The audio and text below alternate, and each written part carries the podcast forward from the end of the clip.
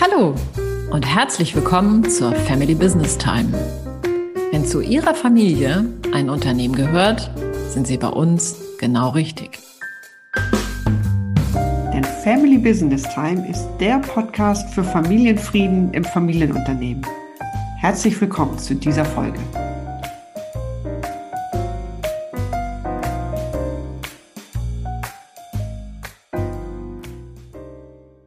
In unserer heutigen Folge dient die Stammbildung dem Familienfrieden, sprechen wir darüber, warum eine Abstimmung nach Stämmen zwar sehr verbreitet ist in Familienunternehmen, aber langfristig nicht immer die beste Variante ist, um als Unternehmerfamilie professionelle Entscheidungen treffen zu können.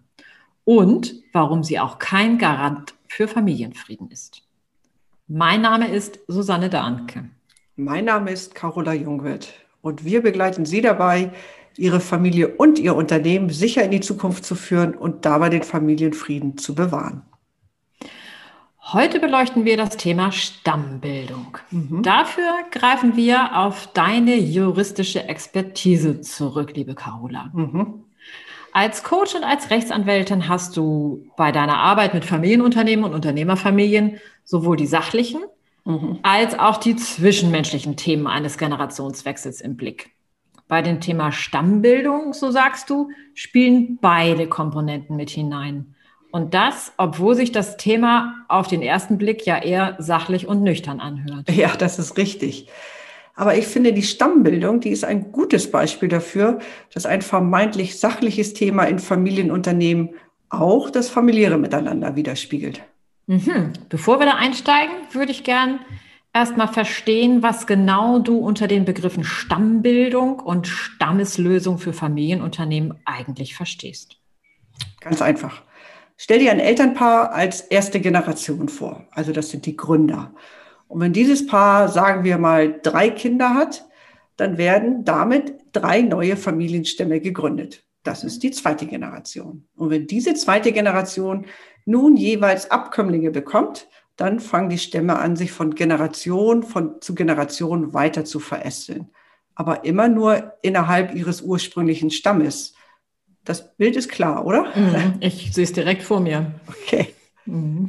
Okay, und bei der sogenannten familienunternehmerischen Stammeslösung, da übernimmt man genau dieses Bild der Stämme für die Willensbildung in der Gesellschafterversammlung. Mhm. Mit dem Ergebnis, egal wie viel Verästelung, also beziehungsweise Generation es in einem Stamm gibt, immer wird dieser Familienzweig mit nur einer Stimme für seinen Stamm in der Gesellschafterversammlung vertreten sein. Und zwar ganz unabhängig davon, wie viele Personen sich so in einem Stamm befinden. Jeder Stamm hat immer nur eine Stimme. Mhm, was heißt das für unser Beispiel? Also, da hatten wir drei Kinder in der zweiten Generation, also drei Stämme. Mhm. Und also auch nur drei Stimmen in der Gesellschafterversammlung. Und wie viele Generationen sich die Anteile in den einzelnen Stämmen teilen, das spielt dafür überhaupt keine Rolle. Okay, also das heißt ja auch, es könnte in einem Stamm ähm, eine Familie sich schon in der fünften Generation befinden, während in einem anderen Stamm die Familie erst in der dritten Generation lebt. Aber für beide Stämme gilt, dass sie jeweils nur eine Stimme mhm. in der Gesellschafterversammlung haben. Ganz genau. Und das kommt dann vor, wenn zum Beispiel die Altersunterschiede in den jeweiligen Stämmen groß sind oder dann, wenn in einem Stamm entschieden wird, Anteile des Unternehmens schon früh an die nächste Generation zu übertragen, während in dem anderen Stamm das eben nicht so gemacht wird und gewartet wird mit den Übertragungen. Okay. Was macht das Thema denn jetzt gerade so aktuell? Also Stamm, Stammeslösungen, die sind nach meinem Empfinden wieder ein ganz, ganz aktuelles Thema, weil sich zurzeit viele Unternehmen in einer Nachfolgesituation befinden, in der sie unmittelbar vor oder unmittelbar nach einer typischen Ausgangslage für die Stammesbildung sind. Mhm. Woran liegt das? das? Also das hängt mit der Gründerzeit in den Nachkriegsjahren zusammen. Viele inhabergeführte Unternehmen bei uns hier in Deutschland sind ja zwischen 1945 und 55 gegründet worden. Und je nachdem, wie lang die jeweilige Generation das Unternehmen geleitet hat, stehen in der Zeitrechnung nun die Nachfolgen in der dritten und vierten Generation an. Mhm. Und das heißt für diese Unternehmen, wenn eine Stammbildung vorgesehen war, dann haben die Familiengesellschafter in der dritten Generation bereits erste Erfahrungen damit gemacht. Und es stellt sich für die Familie jetzt die Frage, ob sie dies auch in der nächsten Generation fortsetzen möchten. Mhm. Und für die später gegründeten Unternehmen, die stehen nun vor dem Wechsel von der zweiten in die dritte Generation. Und das wiederum bedeutet, sie haben eventuell erstmalig mit der Frage nach einer möglichen Stammbildung zu tun. Mhm. Ich kenne so einige Unternehmerfamilien, die in diesem Stammesprinzip organisiert sind. Mhm. Wie erklärst du dir das, dass dieses Prinzip gerade in Familienunternehmen so beliebt ist? Stammeslösungen entspringen eigentlich aus einem eher patriarchalischen Führungsstil. Denn Stämme erleichtern eine effiziente Führung von oben, weil eben die Anzahl der, der sogenannten Mitbestimmer, sag ich mal, weil die überschaubar bleibt. Mhm. Und der traditionelle Unternehmer, der wählte diese Variante gerne, um sein Lebenswerk in Familienhand zu halten. Und das ist ja auch ein legitimes Anliegen, wie ich finde. Mhm. Und in der Tat, es ist ja richtig, die Stammbildung wirkt dieser dargestellten Verästelung entgegen. Und man spricht in diesem Zusammenhang davon, der Zersplitterung der Anteile, die durch den Generationszuwachs geschieht, dieser vorzubeugen. Mhm. Also ganz nach dem Motto, viele Köche verderben den Brei, soll diese Lösung durch weniger Stimmen die Willensbildung vereinfachen. Und das macht Abstimmungsprozesse vordergründig einfacher. Und theoretisch könnte man damit ja auch den Familienfrieden wahren. Mhm. Ja, vordergründig. Eigentlich klingt es doch erstmal ganz plausibel mit der einfacheren Willensbildung durch weniger Stimmen. Aber wir beide wissen, diese Lösung, die kann es in sich haben. Ja, absolut, hast du recht. Denn der Umstand, dass ich Stimmen bündele, der heißt ja nicht automatisch, dass es weniger unterschiedliche Meinungen gibt. Mhm. Etwaige Meinungsverschiedenheiten werden von der Stammeslösung lediglich von der Gesellschafterversammlung in die jeweiligen Stämme, Stämme verlagert. Denn dort befinden sich ja noch alle Mitglieder eines Stammes. Und die sind dann eventuell ja nicht einer Meinung.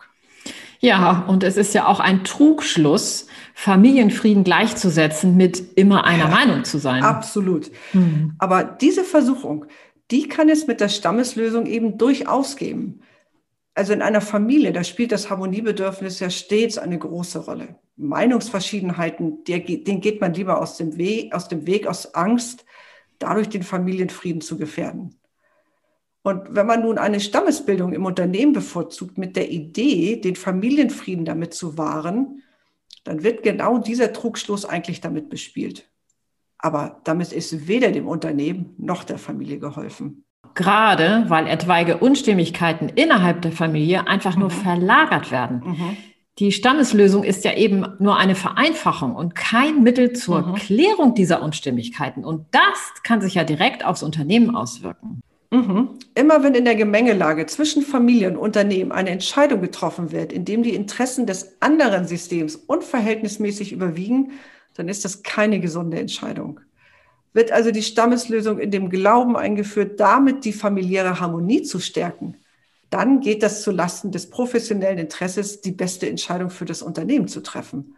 Auch wenn dies vielleicht eine streitbare Entscheidung sein sollte. Mhm. Das sollten alle Unternehmerfamilien unbedingt wissen, dass die Stammeslösung nicht zwangsläufig zum Familienfrieden beiträgt. Naja, also möglich ist das schon, wenn man sie nicht missversteht. Also wenn man sie nicht missversteht als Machtbündelung oder als vermeintliche Abkürzung zum familiären Harmoniestreben. Mhm aber sie sollte eben sehr wohl überlegt sein. Hm, nehme ich das denn richtig wahr, dass du selbst keine Freundin dieser Stammeslösung bist? Also, das will ich so jetzt nicht sagen. Ich plädiere nur immer dafür, sich die Vor- und Nachteile genau bewusst zu machen, um dann zu wählen. Mhm. Die Stammeslösung, die trägt ja eindeutig zur Vereinfachung der Willensbildung bei. Also wenn wie in unserem Beispiel nur drei statt meinetwegen 15 Stimmen in der Gesellschafterversammlung vertreten sind, dann erleichtert das ganz klar die Abstimmungsprozesse. Aber es ist eben auch von Nachteil, wenn jeder Stamm sich selbst überlassen wird, um zu einer Lösung zu kommen. Also als Mitglied des Einstammes entgeht mir doch damit der Austausch und die Sichtweisen der anderen Familienstämme, weil ich mich ja zur Entscheidungsfindung nur mit den Mitgliedern meines eigenen Stammes treffe. Und da geht mir eventuell wichtiges, wichtiger Know-how-Austausch einfach verloren. Die Stammeslösung, die könnte ja auch für Familiengesellschafter von Reiz sein, mhm. die sich vielleicht eh nicht so genau mit Firmenthemen auseinandersetzen mhm. wollen und sich in der zweiten Reihe ihres Stammes viel besser aufgehoben fühlen als an vorderster Front in der Gesellschafterversammlung. Das kann doch auch zum Familienfrieden beitragen. Ja, der Reiz ist auf jeden Fall da. Und eine Stammeslösung, die kann in der Tat zu einer nur mittelbaren Beteiligung einladen.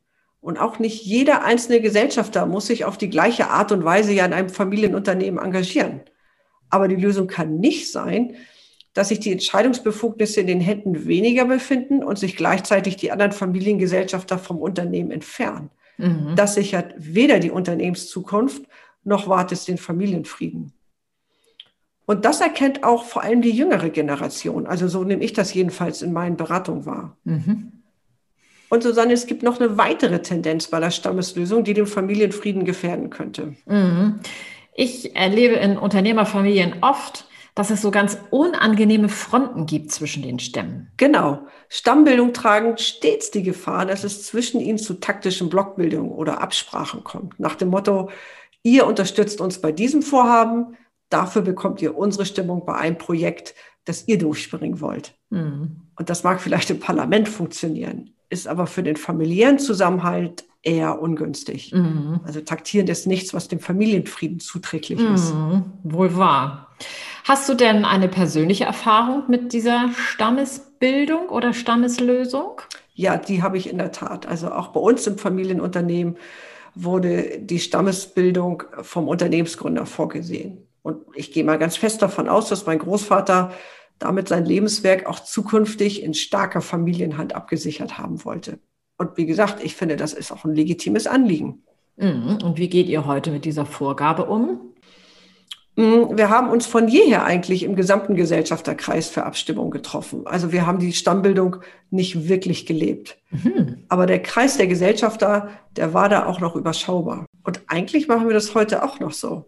Erst wenn eine Einigung im großen Kreis nicht erzielt werden kann und erkennbar ist, dass es zum Beispiel innerhalb eines Stammes auch noch unterschiedliche Meinungen gibt, dann ziehen wir uns mit diesem großen Meinungsbild in die Stämme zurück, um uns intern abzustimmen. Und damit fahren wir eigentlich im Moment ganz gut. Welchen Ratschlag gibst du denn heute deinen Kunden, Carola, wenn sie sich nach dem Für und Wider der Stammeslösung erkundigen? Ich versuche abzuklopfen, was ihre genauen Beweggründe für eine anvisierte Stammeslösung sind. Und dann lote ich mit ihnen die Unwägbarkeiten aus, um zu einer ganz bewussten Entscheidung zu kommen. Mhm. Natürlich betone ich auch die Vorteile einer Stammeslösung. Insbesondere dann, wenn sie so eingeführt wird, dass wirklich differenzierte Meinungsbildung möglich ist. Mhm. Und dass auch zukünftige Generationen von der Stammeslösung auch wieder abweichen können. Denn ungünstig finde ich die Stammeslösung eben auch, wenn sie wie ein vorgegebenes Korsett für zukünftige Generationen gebildet ist. Mhm. Und das große Für der Stammeslösung ist und bleibt eine gewisse Stabilisierung und die vereinfachte Willensbildung. Mhm. Wenn ich nun altehrwürdige Unternehmensinhaberin wäre, dann könnte ich ja jetzt versucht sein, mit den Übertragungen meiner Firmenanteile lieber bis nach meinem Tod zu warten, um einfach diesem schwierigen Thema der Zersplitterung irgendwie aus dem Weg zu gehen. Oh nein, bitte tu das nicht. Hm. Denn auch hier gilt, aufgeschoben ist nicht aufgehoben. Und zum einen ist eine Unternehmensnachfolge natürlich wirklich erst vollendet, wenn auch das Eigentum des Unternehmens auf die nächste Generation übertragen worden ist. Und zum anderen taucht das Problem der Willensbildung natürlich auch dann auf, wenn die nächste Generation das Eigentum erst nach dem Tod des Vorgängers übertragen bekommt. Ich würde sagen, das Konfliktrisiko, das erhöht sich sogar. Denn wenn die nächste Generation unvorbereitet und spät mit ihrer neuen Entscheiderrolle in einer Familiengesellschaft konfrontiert wird, dann ist doch das Risiko, dass es zu Konflikten kommt, ungleich größer. Mhm. Aber das mit dem richtigen Zeitpunkt, das ist nochmal ein ganz anderes Thema, zu dem wir sicher nochmal in einer späteren Podcast-Folge kommen werden. Mhm. Vielen Dank, liebe Carola. Das war echt interessant für mich heute. Und ich nehme mit, dass die Stammeslösung den Prozess der Willensbildung auf unternehmerischer Ebene vereinfachen kann. Dass man aber nicht außer Acht lassen sollte, dass sie einem traditionellen Führungsverständnis entspricht. Und dass sie durch Blockbildung und einer möglichen Entfernung der Gesellschafter vom Unternehmen nicht unbedingt zum nachhaltigen Familienfrieden beiträgt.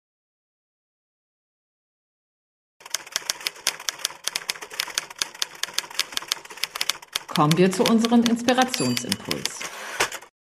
Was möchtest du unseren Zuhörern und Zuhörerinnen heute für die Zeit zwischen unseren Podcasts mit auf den Weg geben? Ja, also ich glaube, heute habe ich einen kleinen Forschungsauftrag. Nachdem wir jetzt heute so viel Theorie gehört haben, ähm, wollte ich doch den Ball gerne mal an die Hörerinnen und Hörer zurückspielen, die vielleicht selber Teil eines Familienunternehmens sind und sie einladen, doch mal zu forschen, ob es bei ihnen eine Stammbildung gibt und woher die eigentlich kommt, wer sich die ausgedacht hat, warum er sich die ausgedacht hat und zu fragen, ob die eigentlich in Beton gegossen ist oder ob es auch andere Möglichkeiten gibt. Wenn Ihnen diese Themen bekannt vorkommen und Sie sich mehr Informationen zum Thema Familienfrieden im Familienunternehmen wünschen, dann besuchen Sie gern unsere Website familybusinesstime.de. Dort können Sie sich direkt zu unserem kostenfreien monatlichen Webinar anmelden. Das Unternehmen, die Familie und ich. Darin erfahren Sie, warum welche Stolpersteine in Familienunternehmen und Unternehmerfamilien auftreten und wie man diese lösen kann. Wir freuen uns auf Sie.